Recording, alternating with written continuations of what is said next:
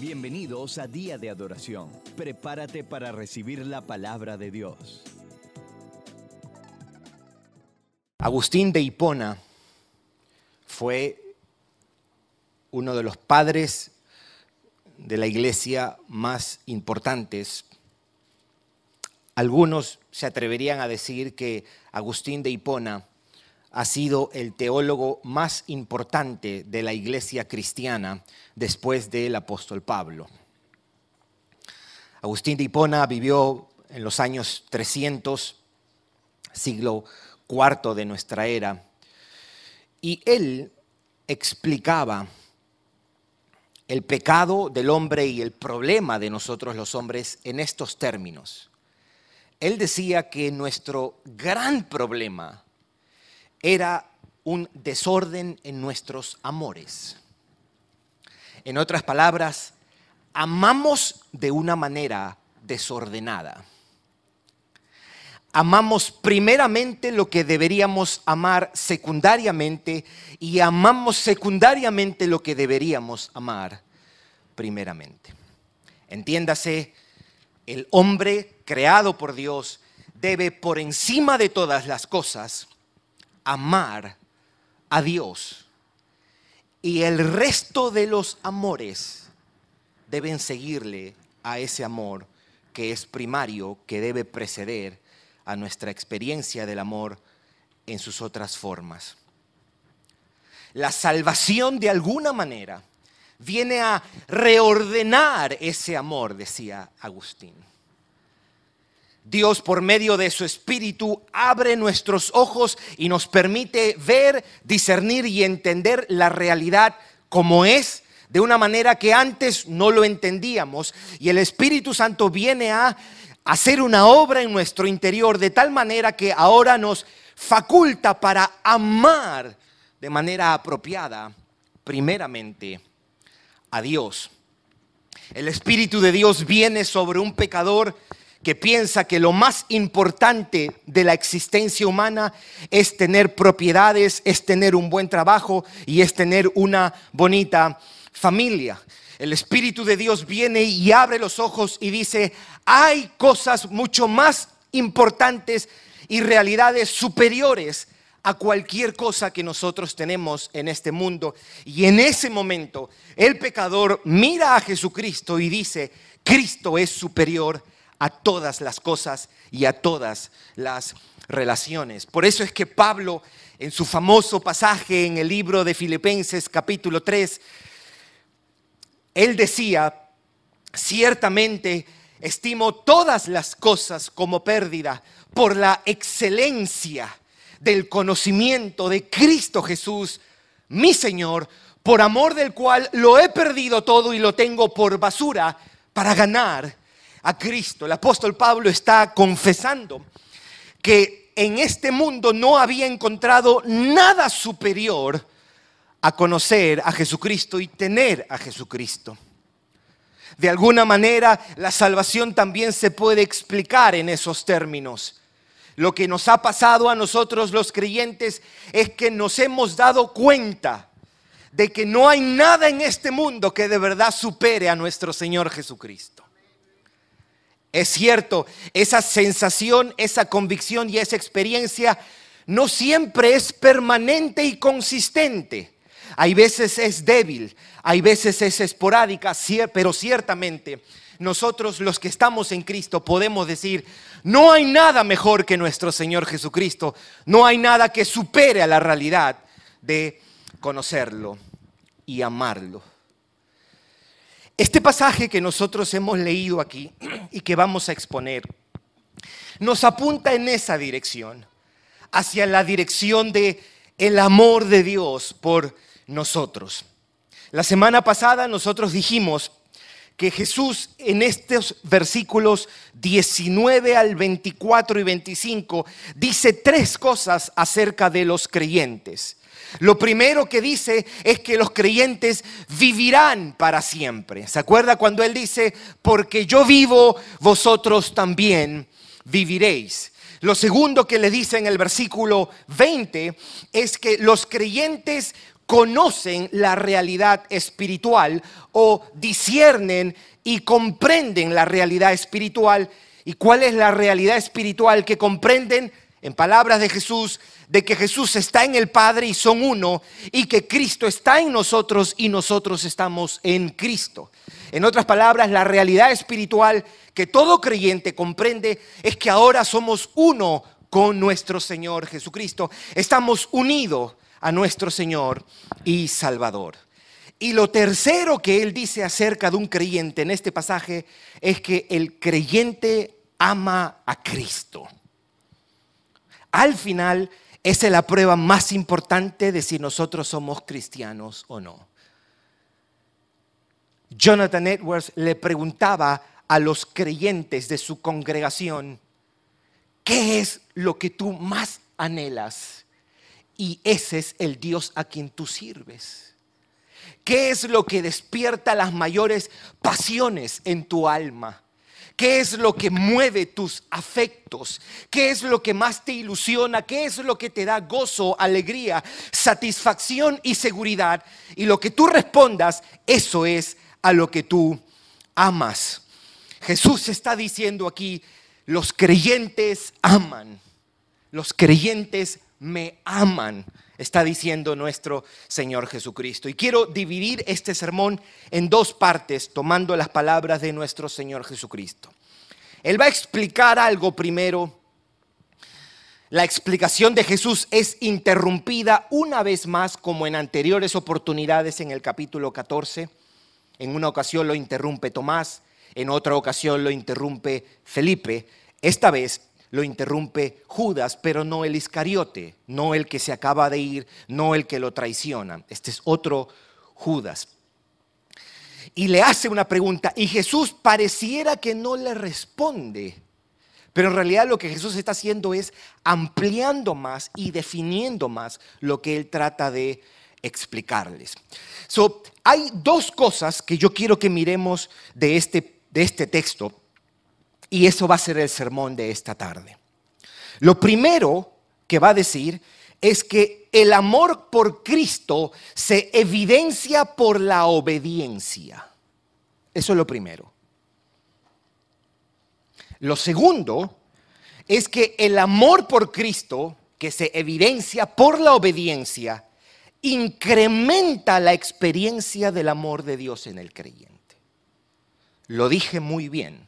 Eso es exactamente lo que he dicho.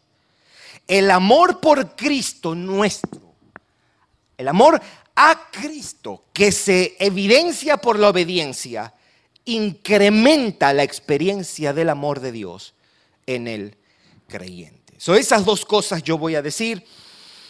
El primero es, el amor por Cristo se evidencia con obediencia. Ahora, yo quiero que usted preste atención porque quiero empezar diciendo algo que parecería contradecir a esta premisa. El encabezado de lo que estoy diciendo del primer punto es, el amor por Cristo se evidencia por la obediencia. esto es lo que yo quiero decir primero.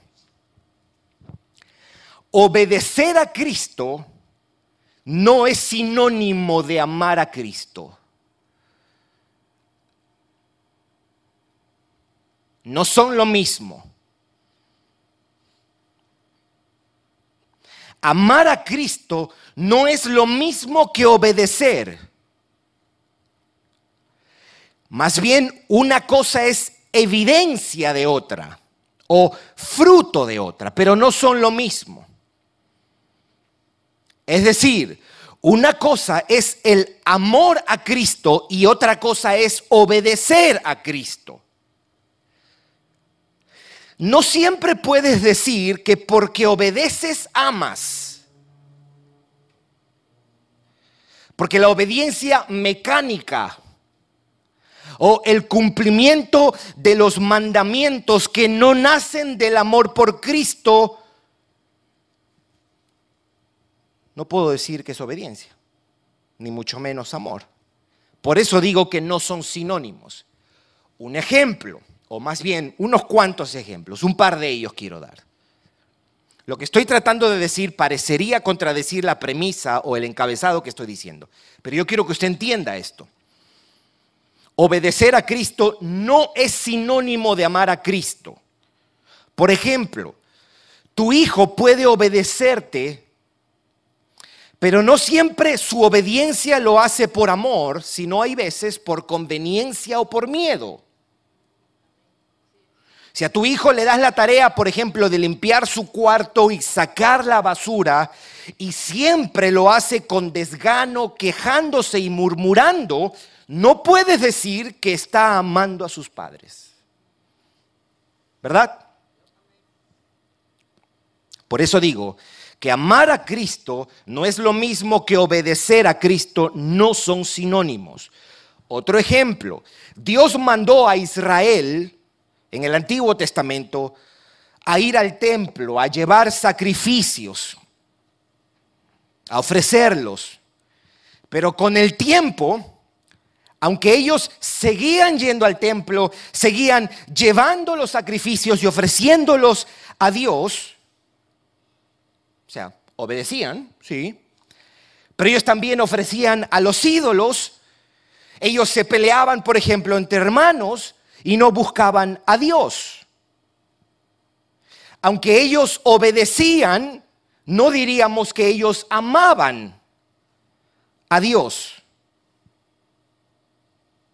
Por eso decimos que amar a Cristo no es lo mismo que obedecer a Cristo. No son sinónimos. No son sinónimos. El otro ejemplo son los fariseos. Los fariseos cumplían todos los mandamientos, ofrendaban, iban al templo, cumplían todos los rituales de purificación, leían las escrituras hebreas, guardaban las fiestas judías, pero Jesús los confrontó por su falta de amor. La obediencia de ellos era externa, no del corazón. Por eso decimos que obedecer a Cristo no es sinónimo de amar a Cristo. Usted puede ir a la iglesia o venir a la iglesia, dar sus ofrendas, leer la Biblia, orar y puede ser hecho no desde un corazón que ama a Dios, una obediencia meramente externa y mecánica. Por eso decimos que no son lo mismo. Sin embargo, no puede haber verdadero amor sin obediencia. La obediencia es el fruto necesario del verdadero amor. Una vida de obediencia a Cristo es el resultado y es una prueba de que lo amamos. El que de verdad ama a Cristo, el que de verdad ama a Cristo, mis hermanos, tendrá una vida de obediencia, de santidad y de justicia. Para resumirlo, quiero decir así. Puedes obedecer sin amar. ¿Verdad? Puedes obedecer sin amar, pero nunca amarás de verdad sin obedecer. Eso es lo primero que quería decir.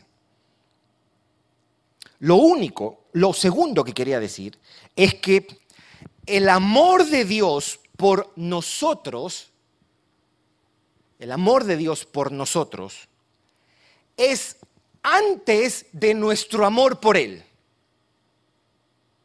Aquí usted leería mal si usted estaría interpretando y diciendo, oh, Dios me va a amar si primero yo lo obedezco. Y eso no es lo que enseña la Biblia. por eso estoy diciendo, el amor que tenemos por Cristo es un efecto del amor de Dios por nosotros. El amor de Dios por nosotros es antes que nuestro amor. Amamos a Cristo en respuesta de su amor por nosotros, y eso lo decía bien Juan. Nosotros, en primera de Juan 4:19, nosotros amamos porque Él nos amó primero.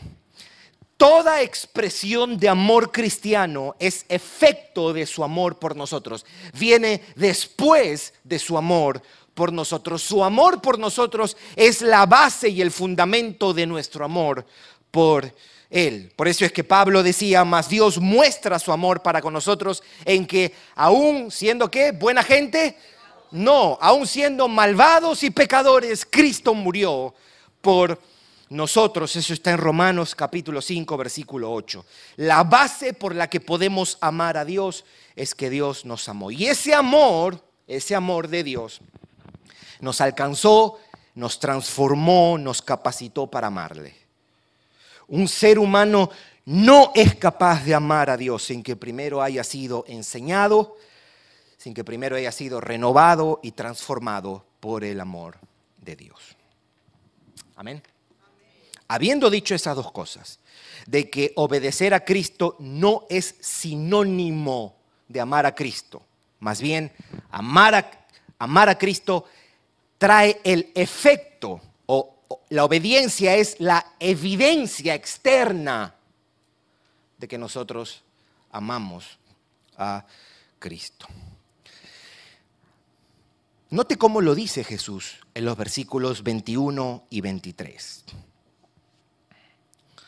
El que tiene mis mandamientos y los guarda, ese es el que me ama. Y en el versículo 23 dice, respondiendo Jesús y le dijo, el que me ama mi palabra guardará y mi Padre le amará. La interrupción del versículo 22, si usted lo mira ahí, Jesús dice, el que tiene mis mandamientos y los guarda, ese es el que me ama. Y dice, y, mi, y será amado por mi Padre, y yo le amaré y me manifestaré a él. Judas dice, ¿cómo es que te vas a manifestar a nosotros y no al mundo? Me da la impresión que la, la pregunta de Judas iba por otro lado y Jesús toma lo que ha dicho en el versículo 21 y lo desarrolla más o lo explica más claramente. Y esa es la respuesta que le da. Porque en el versículo 23 dice lo mismo, pero lo dice al revés y añade algo glorioso. Versículo 23. El que me ama mi palabra guardará. Es al revés de lo que está diciendo en el versículo 21. El que guarda mis mandamientos me ama. Y aquí, el que me ama guardará mis mandamientos. Y dice, y mi Padre le amará y vendremos y haremos morada con él. Juan, Juan, el apóstol Juan, es bien estricto con esto. Él decía, si tú no caminas como Él caminó, tú no puedes decir que eres de Cristo. Ahí, con Él, si tú lees, por ejemplo, Primera de Juan, no hay margen para las teclas grises. O tú eres o no eres, y la prueba es la obediencia. No es, bueno, mi obediencia es tres cuartos, hay veces obedezco, hay veces no. Eso para Juan sería la evidencia de que no somos. El que dice que permanece en Él debe andar como Él anduvo. Esa es la prueba de nuestro amor por Él. Si algún día usted quisiera en su casa, en su tiempo de meditación, en su tiempo de oración, usted diría, ¿cómo yo sé que amo a Cristo? Una buena respuesta sería el guardar sus mandamientos de una manera gozosa. Mi amorosa obediencia a Cristo es la prueba de que soy de Cristo. Nuestra obediencia a sus palabras son para nosotros la prueba visible de ese amor. Pablo lo decía en Romanos 6, que la santificación, este proceso por medio del cual Dios nos va haciendo más cada día libres del pecado y más cada día como Jesucristo, esa santificación es fruto de nuestra justificación o de nuestra declaración como justos delante de Dios. No se puede decir que alguien ha sido justificado, declarado justo y haber sido salvado delante de Dios si no tiene el fruto de una vida de santidad y obediencia. La santificación es fruto de la justificación. El que ha sido perdonado y declarado justo por Dios evidenciará esa realidad por medio de la santidad. Ahora, Jesús para enfatizar su argumento lo dice o señala a los que no son. Nota el versículo 24. El versículo 24 de nuestro texto, Jesús dice lo mismo, pero al revés o haciendo referencia a otras personas. El que no me ama, o sea, ya no está hablando del que me ama, sino del que no me ama. Él quiere ser puntual con esto. No guarda mis palabras. Para darle seriedad a esto, está diciendo, las palabras que habéis oído de mí no es mía, sino del Padre. En otras palabras, están desobedeciendo al Padre. No podemos decir que amamos a Cristo, mis hermanos, y vivimos en desobediencia a sus palabras. No puedo vivir en pecado y decir que amo a Cristo. No puedo pensar que conozco a Cristo y vivir en desobediencia.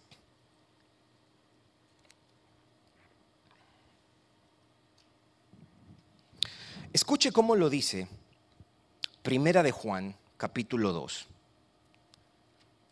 versículo 3. Escuche cómo lo dice. Y en esto sabemos que nosotros le conocemos si guardamos sus mandamientos.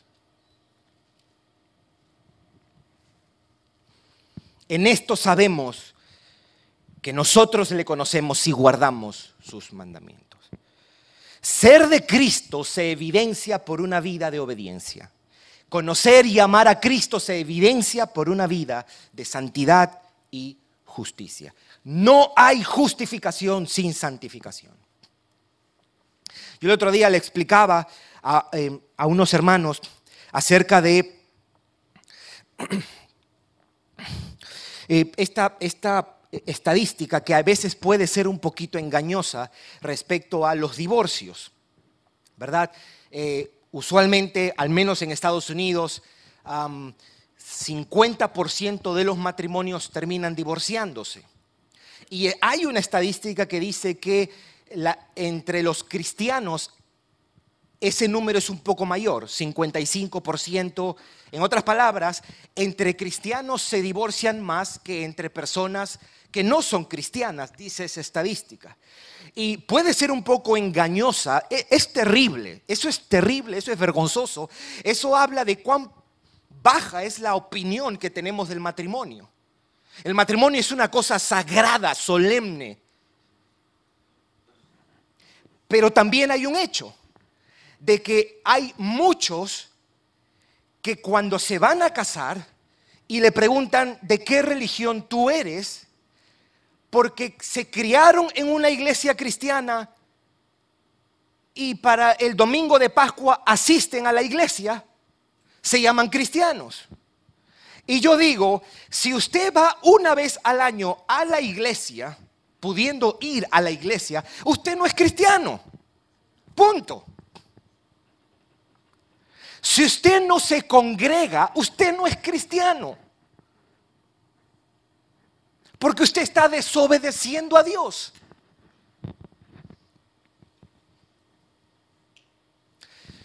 So, si te estabas preguntando, si te estabas preguntando, la importante pregunta, trascendental, crucial pregunta, soy de Cristo y ves una vida, un patrón de desobediencia, ahí está tu respuesta. Hoy día el cristiano es un cristiano cultural. No hay ningún tipo de compromiso con el Señor, ni con la iglesia, ni con la santidad, ni con el servicio a los demás. No hay ningún compromiso con la justicia, no hay ningún compromiso con Dios. ¿Y se llaman cristianos? Pues no. Estoy haciendo eco de Juan. Juan te diría, si tú no amas, tú no eres de él. Punto.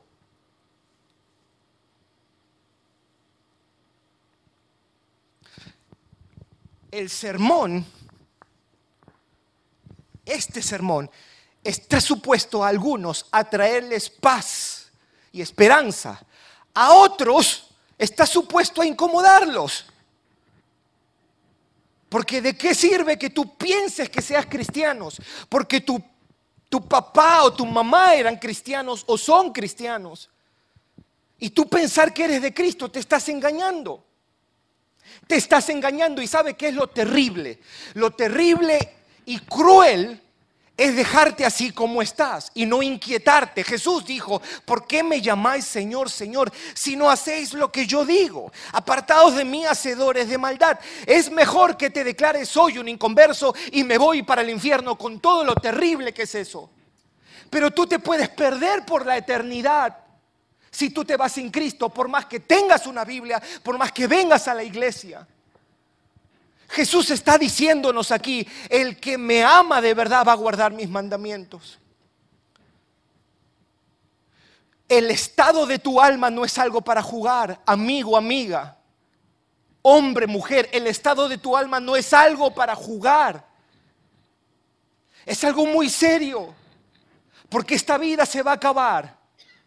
Tú pudiste haber sido de las personas que están en un edificio y que se cae encima tuyo, como pasó esta semana. Y si, si, alguien en ese edificio se, se fue sin Cristo, se perdió por la eternidad. Así de serio es esto. No, olvídate, perder una casa, la casa se puede volver a comprar. Perder un carro se puede volver a comprar.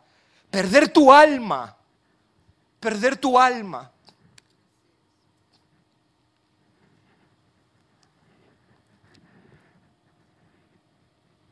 La veracidad de un creyente se prueba por la vida que lleva. Por la vida que lleva. ¿Cuál es el patrón de tu vida? ¿Qué es lo que domina tu vida? ¿Qué es lo que gobierna tu vida? Y encuentra ahí la respuesta. Y si tú dices, ¿sabes qué? Hay veces veo una adoración y una obediencia tan defectuosa. Entonces corre a Cristo y abrázate por la fe de Él. Hay perdón, hay misericordia, hay restauración. Pero no la hay fuera de Jesucristo. No la hay fuera de Jesucristo. La legitimidad de la fe de un pecador se demuestra con la clase de vida que lleva. Con la clase de vida que lleva. Si tú estás viviendo una vida pasiva, en desobediencia a Dios, tienes que pedirle al Señor que te dé convicción de tu pecado. El amor por Cristo se evidencia con obediencia. Lo segundo que Cristo dice es que ese amor, o sea, el amor por Cristo, mi amor por Cristo, que se evidencia por la obediencia, ese amor incrementa la experiencia del amor de Dios en el creyente. En otras palabras, cuando yo amo a Cristo y esa vida produce obediencia, el texto dice que el Padre te amará y vendrá y hará morada en ti. Note el versículo 21. Mire lo que dice el versículo 21 primero. Y el que me ama será amado por mi Padre. So, ya he dicho que el amor de Dios para salvarnos es lo que precede a nuestra respuesta del amor. No es que Dios inicialmente nos ama porque nosotros hacemos algo. No hay nada que nosotros podamos hacer. Pero aquí está diciendo, el que me ama será amado por mi Padre y yo le amaré y me manifestaré a él.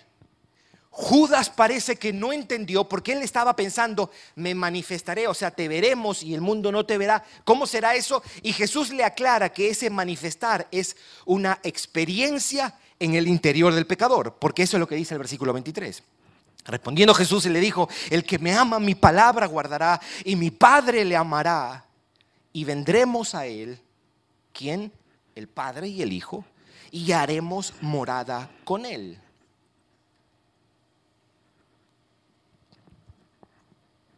Quiero aclarar algo otra vez aquí. Es más de lo mismo que acabo de decir. El día que usted se convirtió, sucedió algo de acuerdo a Romanos capítulo 5. Pablo está diciendo, la esperanza no avergüenza. ¿Por qué? decía él. Porque el amor de Dios ha sido derramado en nuestros corazones por su espíritu que nos fue dado. El amor de Dios ha sido derramado en nuestros corazones por su espíritu que nos fue dado. Esto quiere decir que el amor de Dios ha sido derramado en todos los creyentes, sin importar si es maduro o inmaduro, el que ora, el que no ora, en los que tienen muchos años en el Evangelio o en los recién convertidos. ¿Por qué? Porque esa realidad tomó lugar el día que nosotros vinimos a Cristo. Habiendo dicho eso, este pasaje nos dice de una realidad mayor, porque Él dice aquí, será amado por mi Padre y yo le amaré. Al decir que el Padre y el Hijo nos amarán y vendrán a nosotros, Jesús está haciendo referencia como a una nueva realidad o una mayor experiencia de esa misma realidad. Es la misma realidad del amor de Dios, pero en una medida mayor. El creyente que ama a Cristo experimentará una mayor medida de la realidad del amor de Dios en nosotros.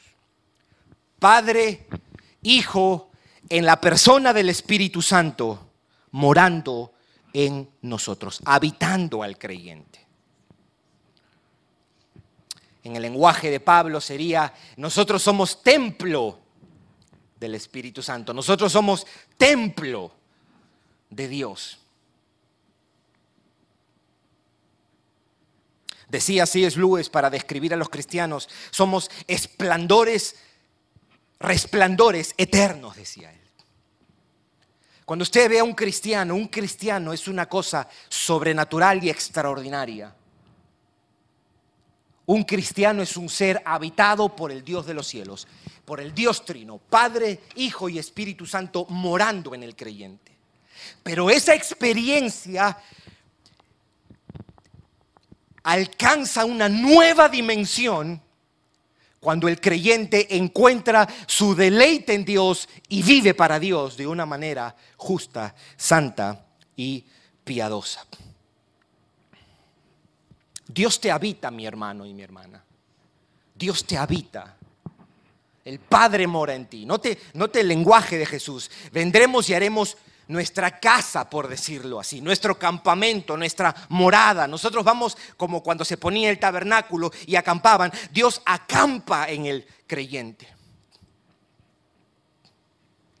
lo que uno ve aquí es algo así como un círculo virtuoso. Un círculo virtuoso.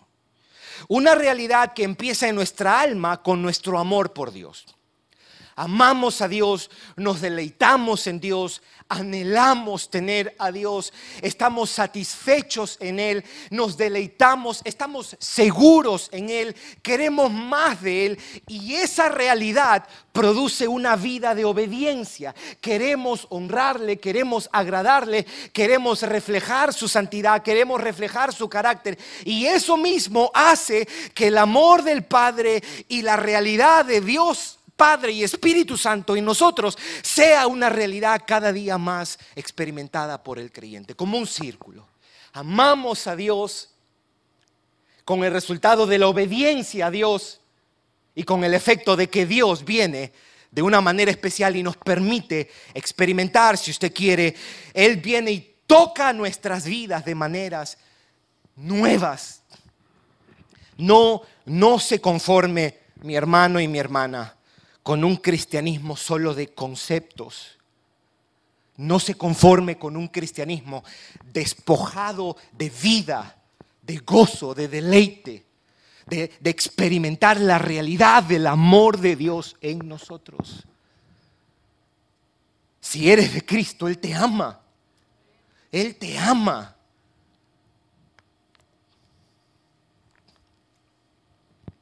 Quiero citar tres pasajes y me gustaría que me acompañes. Juan y Pablo presentándonos esto mismo, de experimentar la realidad de nuestra comunión y amor con Cristo como un llamado, como una invitación. Tres textos quiero que miremos, breve. Apocalipsis 3:20. Escuche lo que, esto, es parte del el mensaje a las siete iglesias que el Señor le hace a través de Juan. Y cuando llega a la iglesia de Apocalipsis, a veces este pasaje se ha utilizado como un pasaje evangelístico, pero esto no debe ser usado como un pasaje evangelístico, porque esto es un llamado a la iglesia, esto no es para el mundo perdido. Versículo 20. El Señor le dice a la iglesia, he aquí, yo estoy a la puerta y llamo. Entonces, quien ignora de que esto está dirigido a la iglesia, dice, ya ves, Dios le está diciendo al mundo, ven, yo estoy a tu puerta y llamo, ábreme la puerta. Cuando en realidad el único que puede abrir esa puerta es Dios mismo. Eso no está diciéndole al mundo caído esto, gracias mi hermano. Él está diciendo esto a la iglesia y le dice, si alguno oye mi voz y abre la puerta, entraré a él y cenaré con él y él conmigo. Esto le está diciendo a un cristiano. Esto no le está diciendo al mundo. Le está diciendo a cristianos que ya lo conocen, que ya han sido redimidos por él. Y le dice, te estoy llamando, te estoy tocando. Abre la puerta para yo entrar y yo cenar contigo y que tú cenes conmigo. Eso es uno. El segundo texto, que también es extraordinario, segunda de Tesalonicenses capítulo 3. Esto es como un, como un deseo que Pablo lo expresa como una oración. Versículo 5. Note esto. Y, esto, si usted es de las personas, si usted es de las personas que dice, no, a mí no me gusta mucho eso, yo soy una persona muy, muy, este, muy medida, muy justa, a mí no me gusta eso mucho de, de que usted esté hablando de que sentir la presencia de Dios y ser tocado. No, no, yo, yo yo espero que este texto te impulse. Mire lo que dice. Y el Señor encamine, otra versión dice, dirija vuestros corazones al amor de Dios y a la paciencia de Cristo. Yo quiero que usted medite en algo. ¿Qué es lo que Pablo está deseando que Dios encamine? El corazón. El corazón el asiento de tus afectos, de tus emociones, de tus deseos, de tus anhelos. ¿Hacia dónde?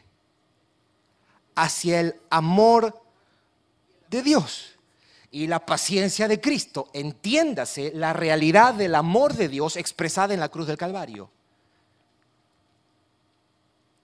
Lo que él está diciendo es, o deseando es, aquí está la eterna, inmesurable realidad del amor de Dios que se ha manifestado en Cristo.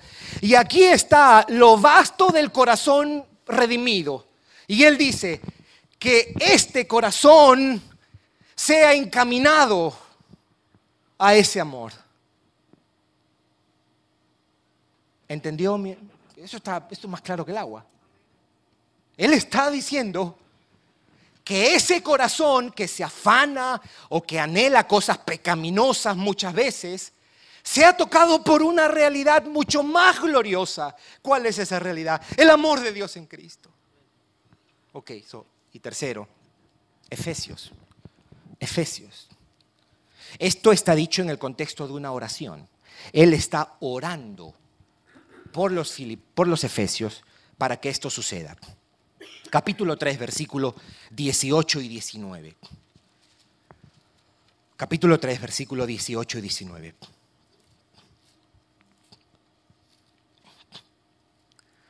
Dice, él ha venido diciendo que él está orando a Dios y dice para que seáis, ¿lo tiene? 18, 19, seáis plenamente capaces de comprender, primero, comprender con todos los santos, cuál sea la anchura, longitud, profundidad y altura.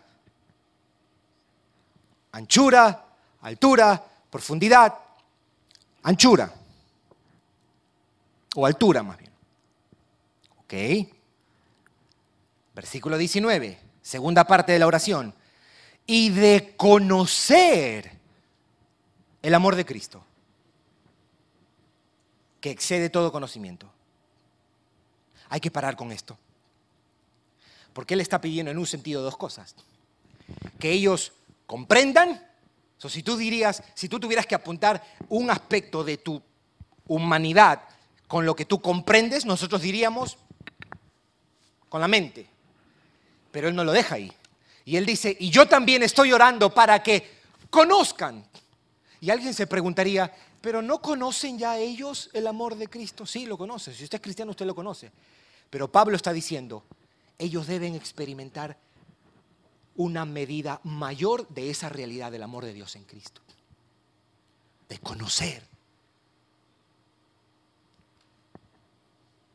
Yo solamente te invito a que lo pienses. ¿Será que nuestros problemas se pueden reunir, resumir en eso? De que quizás me estoy afanando o estoy enfocado en algo cuando en realidad lo que me falta es esto. E, en estos tres pasajes vemos que se exhorta por una mayor experiencia con Cristo, que se anhela por una mayor experiencia con Cristo y que se ora por una mayor experiencia con Dios. En Apocalipsis está expresada en la forma de una metáfora, de una cena con Jesús. Cenar con Jesús. Una de las cosas que más nos gustan a muchos de los que estamos acá de los domingos es después de aquí ir a comer juntos. ¿No? ¿No le parece? No sé por qué. Es, y estoy usando la palabra, consciente. Es glorioso eso. No la estoy utilizando ligeramente. Porque eso es lo que vamos a estar haciendo allá en gloria. Cenando. Pero aquí es una invitación que el Dios de los cielos nos hace. Yo te estoy tocando en la puerta. ¿Sabe lo que dice eso? Yo te amo, yo quiero estar contigo. Esa realidad nos debería impulsar a la oración.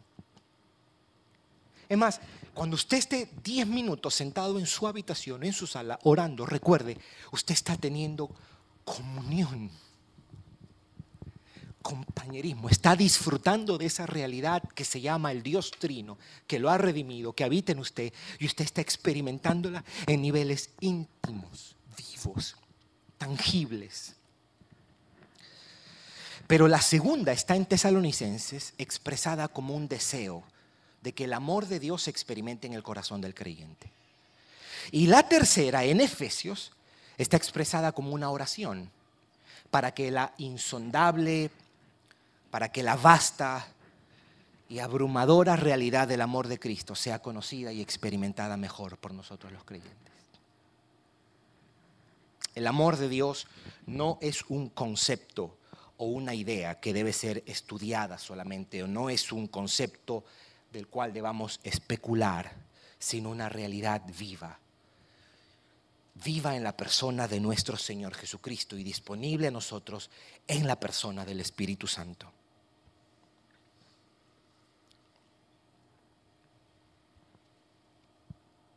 Amén. Aquí está nuestra identidad, mis hermanos. Esta es nuestra identidad. Somos amados por el Dios que nos creó y por el Dios que nos redimió. Y no solamente amados a la distancia, somos, amados, somos habitados por Él. Es ahí donde nuestros temores deben morir. Juan decía, el perfecto amor echa fuera el temor. Y es verdad. Póngase a pensar. El amor es una realidad que supera el temor. Son pasiones fuertes, pero el temor no es mayor que el amor. Cuando una mamá ve una casa que se está incendiando, no va a querer entrar. Pero cuando en esa casa ella sabe que ahí está su pequeño hijo, ¿qué va a hacer? Se va a meter. ¿Y dónde está el temor? No, hay una pasión mayor, que es el amor. Y el amor de Dios es una realidad que supera cualquier cosa. Probablemente nuestros temores y esta constante, este constante temor e inseguridad están arraigados en la incredulidad de ese amor y en el no descansar, el no tomarse, el no experimentar la realidad de ese amor. Y aquí me está invitando, el Padre te ama y el Padre te va a amar. Conoce el amor de Cristo, el amor de Cristo.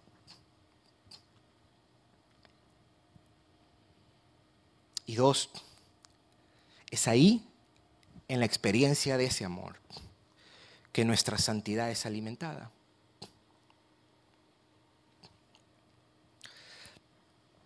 Decía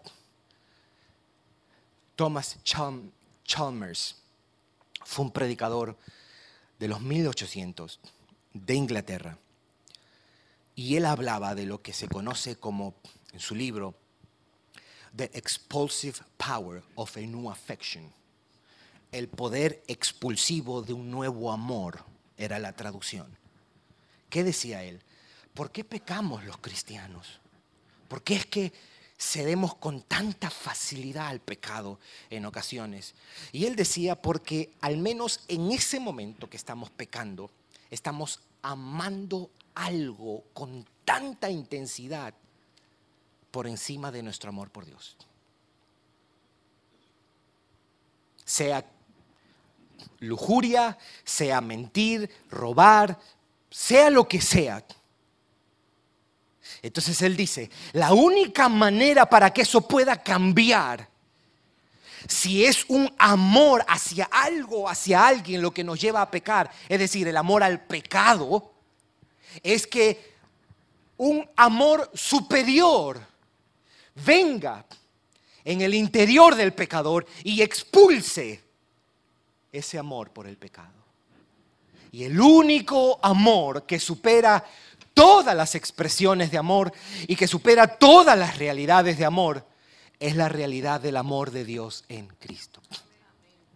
¿Quién nos separará del amor de Cristo? Tribulación, angustia, persecución, hambre, desnudez, peligro o espada. Antes, en todas estas cosas somos más que vencedores por medio de aquel que nos amó. Por lo cual, decía Pablo, estoy seguro que ni la muerte, ni la vida, ni ángeles, ni principados, ni potestades, ni lo presente, ni lo porvenir, ni lo alto, ni lo profundo, ni ninguna otra cosa creada nos podrá separar del amor de Dios que es en Cristo Jesús, Señor nuestro. Tírate a ese amor. Báñate en ese amor. Tómate de ese amor. Busca experimentar y que ese amor sea una realidad dominante que te preceda, que te siga, que te domine, que te sostenga, que te impulse y que te lleve. El amor de Dios en Cristo. Estás habitado por el Dios que te creó. No mendigues amor. No mendigues amor. No mendigues amor. El día joven o jovencita o joven que usted se vaya a casar, no diga voy a casarme, porque esta persona sacia mi necesidad de ser amado o ser amada. Usted va a fracasar. Porque nunca va a ser suficiente. El hombre y la mujer aman de una manera imperfecta y finita. El día que te cases es porque tú digas, estoy tan satisfecha y satisfecho, seguro, segura, con deleite en el amor de Dios en Cristo, que decido amar a ese pecador. No estés mendigando amor. No estés mendigando amor, lo tienes en abundancia. Te invito y te extiendo lo que Jesús nos está extendiendo aquí. Pídele a Dios, Señor, es legítima esa oración. Es la oración de segunda de Tesalonicenses 3:5. Encamina mi corazón a tu amor. Dale a mi corazón una nueva, renovada y mayor experiencia de ese amor. Señor, estoy aburrido. Mi vida parece, o como dicen algunos cristianos, estoy estancado. No, no estás estancado. Estás incrédulo de la realidad de ese amor. Nuestro problema es confiar, abrazarnos, tomarnos. Aunque todo el mundo, los 7 billones de habitantes, mañana decidieran odiarte, incluso la gente cerca a ti, tú no habrás perdido nada. Porque el ser más importante te seguirá amando por siempre. Ese ser te habita para llenar tus más profundos anhelos de sentirte amado. Eso es el cristianismo. Y es real porque el Espíritu de Dios es el que hace real eso en nosotros. Amén. Por eso amo a Jesucristo, mis hermanos. Jesucristo es espectacular. En Cristo tengo todo lo que mi alma necesita. Vamos a orar. Gracias por escucharnos. Para recibir esta y otras enseñanzas, visita diadeadoración.org. Hasta la próxima.